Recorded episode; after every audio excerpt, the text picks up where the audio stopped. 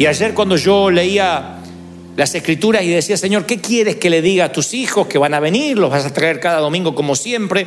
Él me llevaba otra vez a la vida de David.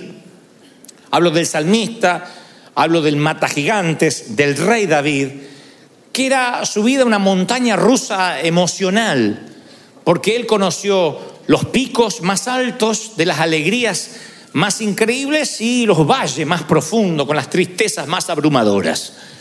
David, al ustedes ver la vida de David relatada en los libros de Samuel, por ejemplo, tal vez no se nota mucho lo que él siente, a menos que vayan a ver por su propia pluma lo que él contaba de su propia vida. Los, eh, los salmos son poesía descarnada y habla tanto de cómo él cuando peca, cómo se siente, cuando se siente solo, cuando los enemigos se levantan contra él. Leí ayer alguno de esos salmos devastadores donde dice, los enemigos eran los de mi propia casa, quien caminaba conmigo. Claro, porque David tuvo levantamientos de gobierno que venían de sus propios hijos golpe de Estado, gobiernos de facto que se le levantaban en contra suya de sus propios hijos. De pronto había un violador entre sus hijos y alguien que toma justicia por mano propia y mata a uno de sus hijos y otro de sus hijos también. Así que hay violación en esa familia, hay incesto, hay asesinatos, hay golpe de Estado. Y si ustedes quieren ver lo que le pasa por el corazón de este muchacho ya devenido nombre, lean los salmos. Y van a ver que él hay momentos que parece que no va a poder sobreponerse a pesar de ser el hombre más poderoso del mundo conocido de la época. Y en una de las frases que acuña su manera de pensar y lo que le da esperanza, en una de ellas dice, por la noche durará el llanto y por la mañana vendrá la alegría. Y cuando dice esto, acuña esas palabras en un salmo que es maravilloso, es el Salmo 30, que tiene un título que le hace honor a lo que David deja impreso con su pluma. Dice, acción de gracias por haber sido librado de la muerte. ¿De qué tipo de muerte? No sé. Tal vez de una batalla. David era de ir a las batallas, aunque era rey. Tal vez una enfermedad, no sé, pero él sintió que se moría. Cuando fue librado de la muerte, dijo, Dios me dio vida, ya tengo suficiente razón para agradecer, para estar feliz. Así que titula el Salmo, Salmo, acción de gracia por haber sido librado de la muerte. ¿Y cuándo es que lo canta? Y es cuando lo compone. Y esto me lleva a unir dos pasajes. Uno es el Salmo, que fue cuando lo compuso y cuando aparentemente lo cantó. Y otro es la historia que está en segunda de Samuel 6. Me habla de que esta canción fue cantada en la historia que aparece en el segundo libro de Samuel 6, que para los que no conocen la historia se la voy a relatar de la siguiente forma, de una manera rápida, expeditiva. Voy a describirte la escena. Durante muchos años David fue un proscripto, alguien que tuvo que escapar de la ley, no hizo nada, pero él se sentía un delincuente, aunque no había hecho nada. Él, que había defendido a los escuadrones del Dios viviente, matando a un gigante de casi cuatro metros de estatura, que se gana a favor de eso la mano de la hija del rey, ahora su suegro, el rey, está celoso y lo quiere matar. Se llena de celos y lo empieza a perseguir. Entonces tiene que andar David viviendo en las cuevas, siempre temiendo por su vida. La vida de David no fue fácil. Cuando finalmente él asume el trono, que le había sido prometido por Dios en una unción a través de Samuel, tampoco las cosas se le, son fáciles, porque asuma, asume, recupera la fortaleza de Sión, pero él se da cuenta que no hay presencia de Dios o no hay nada que tipifique la presencia de Dios en, en Jerusalén, porque su antecesor el monarca anterior, su suegro, Saúl, nunca había ido ni se preocupó por saber dónde estaba el arca del pacto. El arca del pacto era una caja que contenía tres elementos simbólicos que tipificaban el paso del pueblo de Dios, de Israel, por el éxodo del desierto hasta llegar a la tierra prometida. Y allí estaban las tablas de la ley, la vara de Moisés y un maná que tipificaba el alimento, la providencia. Pero nadie se había ocupado de buscar nunca el arca del pacto. Como rey nunca lo habían traído a Jerusalén. Y David dice, yo no puedo adorar si no está lo que tipifica la presencia de Dios. Así que manda a traer el arca y se mete en lío, porque David no sabe cómo se traslada un arca. Tiene buenas intenciones, pero había un protocolo para traer el arca. Así que lo traen, lo ponen sobre bueyes. Casi el buey tropieza, alguien va a meter una mano ahí, un talusa, cae fulminado. Dios, David dice: Opa, opa, dejen eso en la casa, donde sea. Lo mete en la casa de un granjero llamado Betedón. Al granjero, los tres meses que tiene el arca, empiezan a parir las ovejas, las vacas, se llena de terneros, se le multiplica el ganado, eh, todo, todo, hasta tiene más suegras por la mañana, se levanta y hay más, y ahí, ahí dijo hasta acá llegué, llévense en el arca. Todo se le multiplicó. David dijo, eso tipifica la bendición, Dios no está enojado, solamente hay que aprender a traer el arca. Así que cuando decide traer el arca, David tiene una alegría, Después de tanto tiempo de exilio, de, de pelear. Así que cuando ve la presencia de Dios o lo que tipifica la presencia divina entrar por las puertas de Jerusalén, no cabe en su asombro. Tiene una alegría. Entonces yo quiero ubicarte en la escena. ¿Por qué él dice, por la noche está el llanto y por la mañana viene la alegría? Yo te quiero mostrar cómo alguien puede reponerse de esos momentos que te dejan en la lona y te dejan knockout. Te voy a describir la escena. David había capturado la fortaleza de Sión, había traído el arca de Jerusalén a casa, así que hay electricidad en la atmósfera. Hay como una alegría, una algarabía. Las fuerzas militares tienen controladas todas las intercesiones principales de Jerusalén. Hay, hay francotiradores apostados en los muros porque se corrió el rumor de que el rey va a caminar entre el pueblo, cosa que los monarcas nunca hacen. David tiene una reputación que proteger, una corona que representar. Y adivinen qué, David tira todo por la ventana. David es un distinto, que cuando ve entrar el arca se vuelve loco. Cuando ve que la presencia de Dios viene y la misma prosperidad que estuvo en la casa del granjero viene ahora para la nación, ahí se apoderó una alegría tan grande de David que fue congruente con el rubor de toda la gente. La gente dice, oh, porque David está con sus ropas reales y se da cuenta que con eso ni se puede mover. Tampoco le prepararon un camerino para que se vaya a cambiar, ni zapatos de tap para que baile con estilo.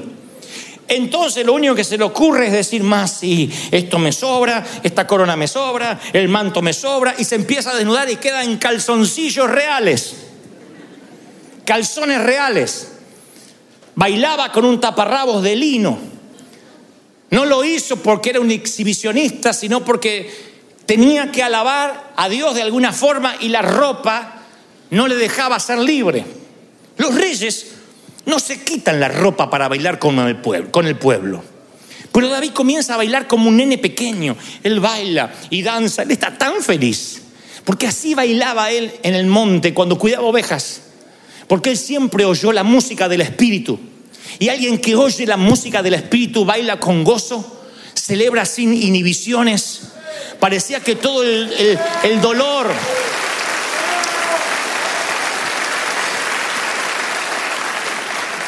Parecía que todo el dolor, la angustia, el exilio se fueron en esa danza catártica. Era una danza catártica, hizo catarsis. Aquello no era parte del protocolo. Yo me imagino a los, francotiradores, a los tipos armados diciendo, ¿y ese? Bailando. Es una locura, este tipo perdió el juicio cabal.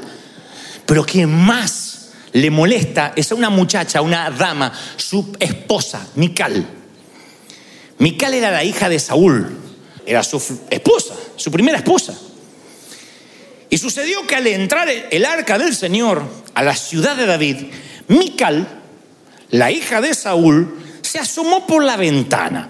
Aquí hago una stop. ¿Qué hace la vieja? La, Iba a decir la vieja, pero queda feo. ¿Qué hace la muchacha, la esposa mirando por la ventana? ¿No se supone que debe estar al lado del rey? ¿Qué hace la mujer? ¿Qué estaba tejiendo? ¿Qué estaba haciéndose las uñas? Pilate, ¿qué estaba haciendo? Y se asomó el marido estaba bailando en calzón abajo y ella está asomada. Así que digo, primero no está al lado del marido, a mí me sorprende. Y cuando vio al rey David que estaba saltando y bailando delante del Señor, sintió un profundo desprecio por él. A mí me lleva a pensar muchas cosas. Bueno, es obvio que esta muchacha nunca estuvo en las cuevas con David. Nunca estuvo en Adulán. Se me hace que nunca vivió lo que él vivió. Se me ocurre a mí, sin ánimo de prejuzgar, que en esta puja que había entre Saúl y David, el papá de la muchacha y su esposo, ella tuvo que tomar alguna postura. Y me parece que no estaba del lado del marido, porque ahora es la que más tendría que entender que ese hombre está libre, que ese hombre viene del exilio, del dolor, de la angustia. ¿Despreciarías a tu mamá si después de un cáncer es sanada por Dios y se pone a bailar en la Navidad y mueve y mueve y, mueve los jamones así? Tú, tú, tú dirías, Tú dices, ay vieja, me avergüenza. Tuviste que haberla enterrado. ¿Despreciarías a alguien que lo viste pasar por el valle de lágrimas? Porque ahora celebra. ¿No te pondrías a bailar con él? ¿No te pondrías a celebrar con él? ¿No te pondrías a hacerle porras? No, lo despreció.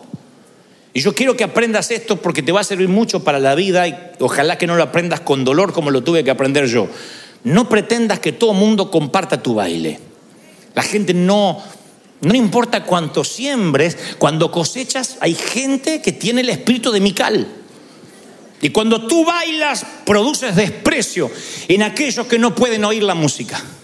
Mical no solo lo criticó sino que usó un estilo sarcasmo. Miren cómo el sarcasmo ya era acuñado por féminas en aquel tiempo.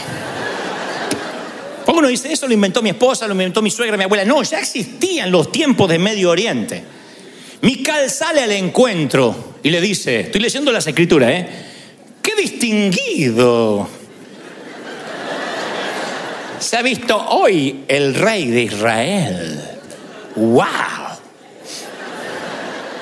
Wow, wow, wow. No te puedo creer.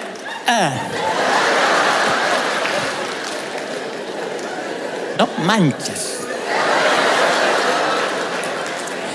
Desnudándose. Desnudándose como un cualquiera. Trata a David como un cualquiera. Qué distinguido, desnudándose como un cualquiera en presencia de las esclavas, de las esclavas de sus oficiales. Quien los ve hablando al rey y la reina dice, deben estar diciendo, ¿qué comemos esta noche? Porque no es que le puso a gritar. Se acercó y le dice, qué distinguido el rey, hmm, como un cualquiera.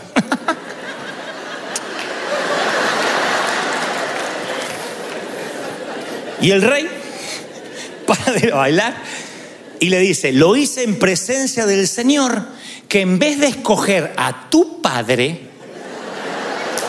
o a cualquier otro de tu familia, me escogió a mí y me hizo el gobernante de Israel.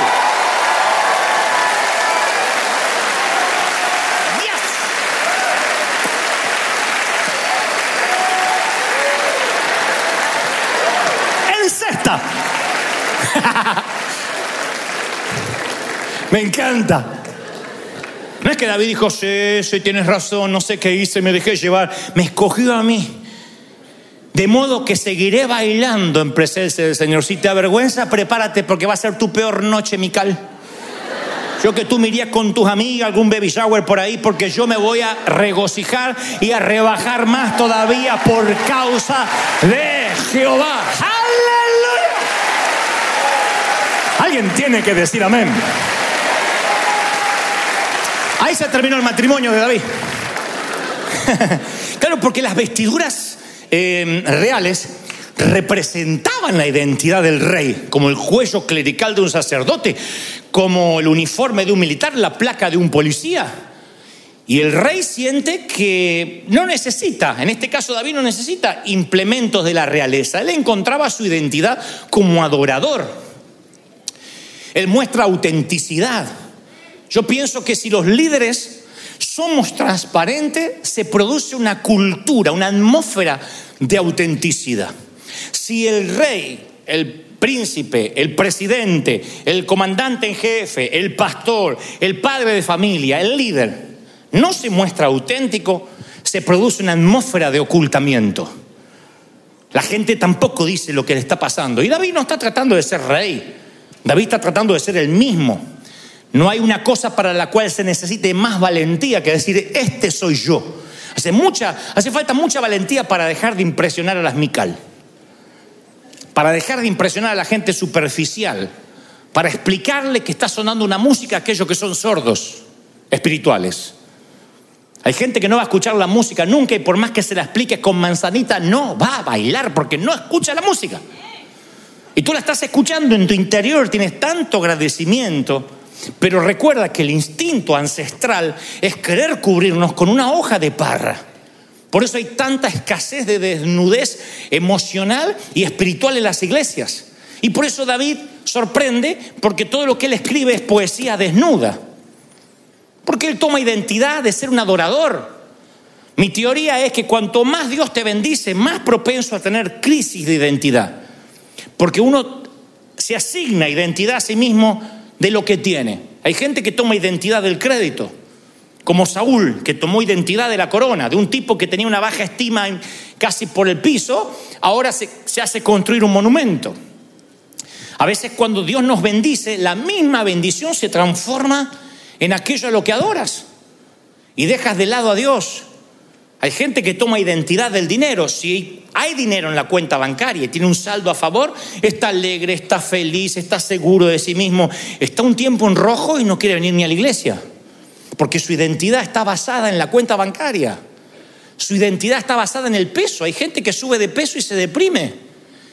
Y se siente mal porque la báscula le dijo que aumentó un poco y ya no quiere vivir, ya no quiere servir a Dios, ya no quiere adorar, porque la estima está basada en su físico. Y yo no digo que no haya que cuidarse, lo que estoy diciendo es que nada, nada, la estima tuya no puede estar basada ni en tu cónyuge. Porque un día en viuda te separas, pasa cualquier cosa y ¿qué vas a hacer? ¿Te vas a dejar morir bajo un puente?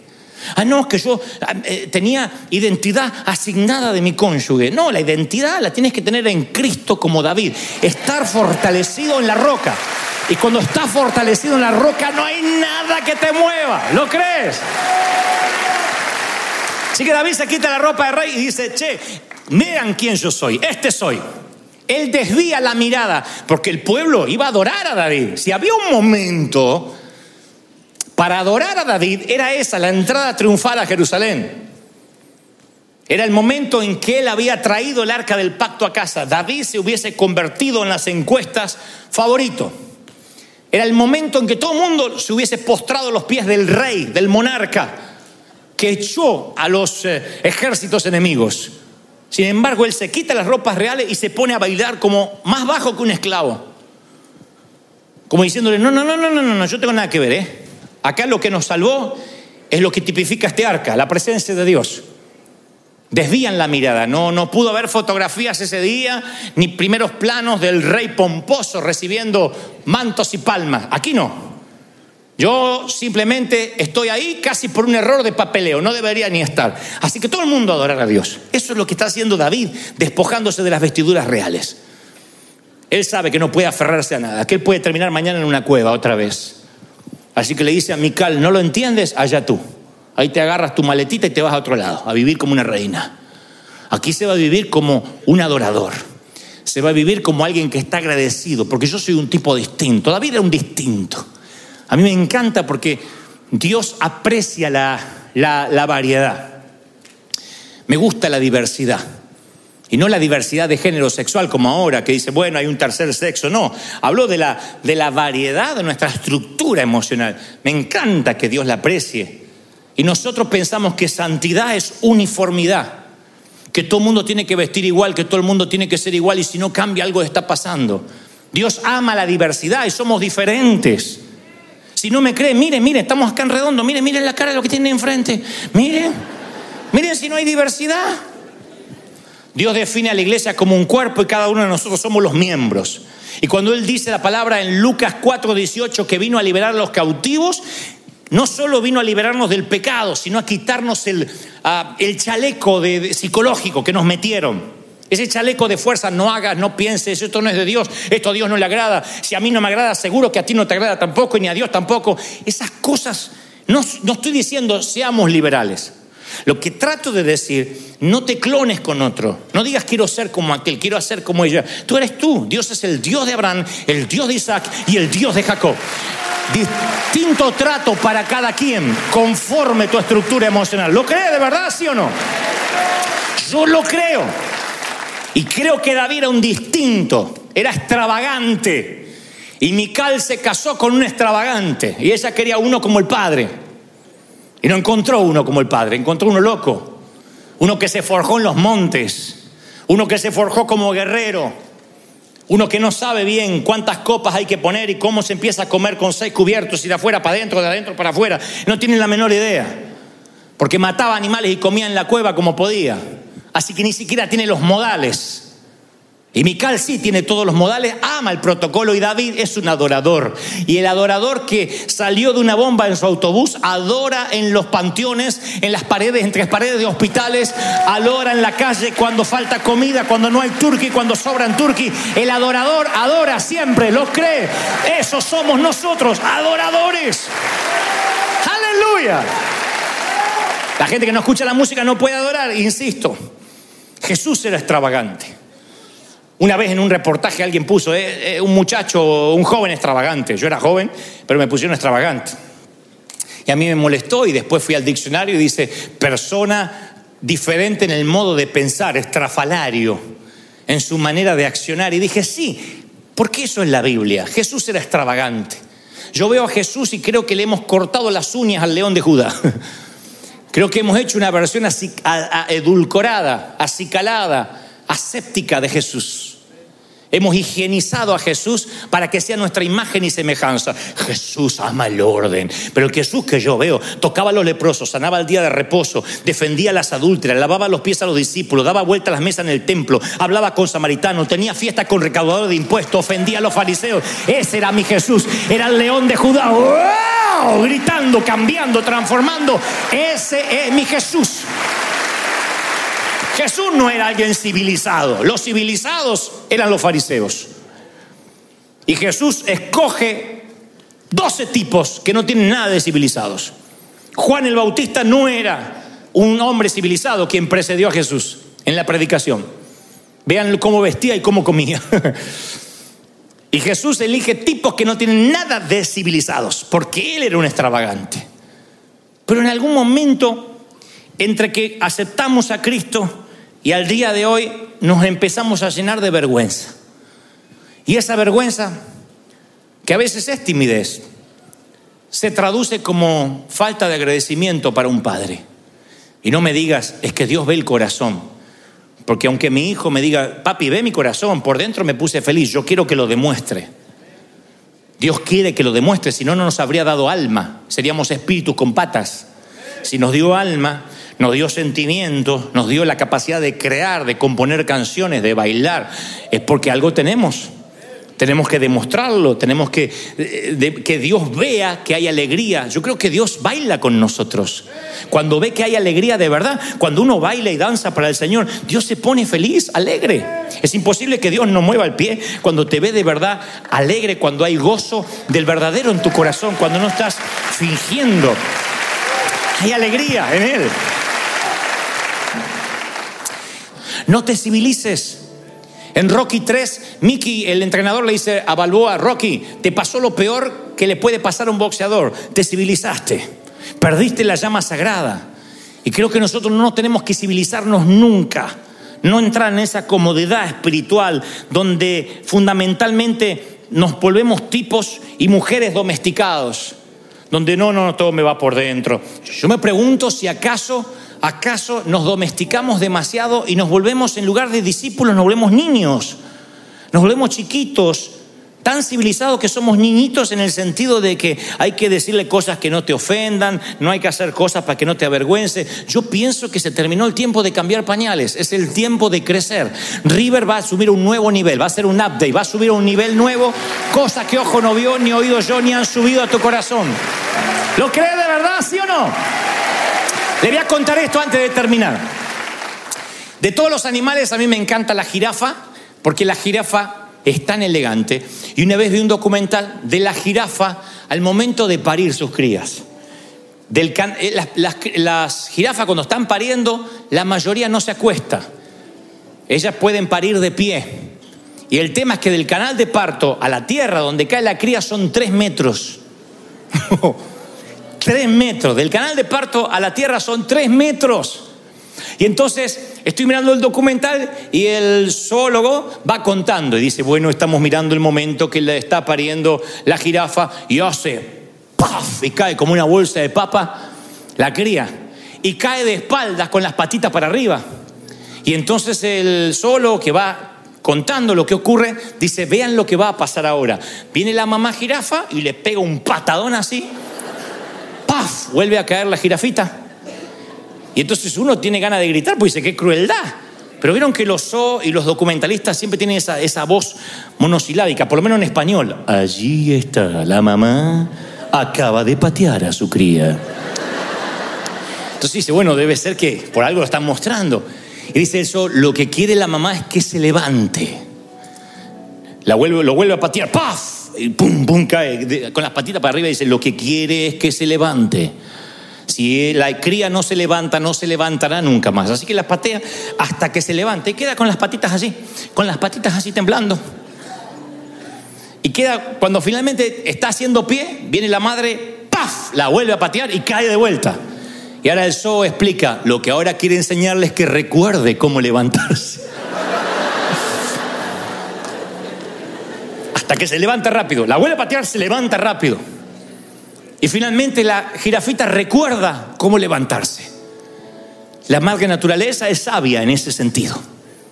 Dios hizo las cosas tan perfectas que el instinto maternal es hacer que esa cría tiene que levantarse. Y yo pienso que esos momentos que vinieron a tu vida en algún, en algún imprevisto, esos infortunios que te sorprendieron, vinieron al principio para que te levantes y si después cuando apenas te levantaste vino otro golpe que dijiste, ¿y eso por qué? Para que recuerdes cómo era levantarse. Para que recuerdes cómo era levantarse y bailar. Porque por la noche viene el llanto, por la, por la mañana viene la alegría. Te vas a levantar, vas a celebrar, vas a bailar. Y yo estoy seguro que River tiene muchas cosas para celebrar. Vamos a celebrar por el arena, por el templo. Vamos a celebrar por el templo. ¿Se acuerdan lo que tuvimos en el desierto? Vamos a celebrar por el templo. Vamos a celebrar. Vamos, a darle un aplauso al Señor y celebra por tu salud. Tus cosas, por tu vida. Vamos, no te olvides cómo levantarte.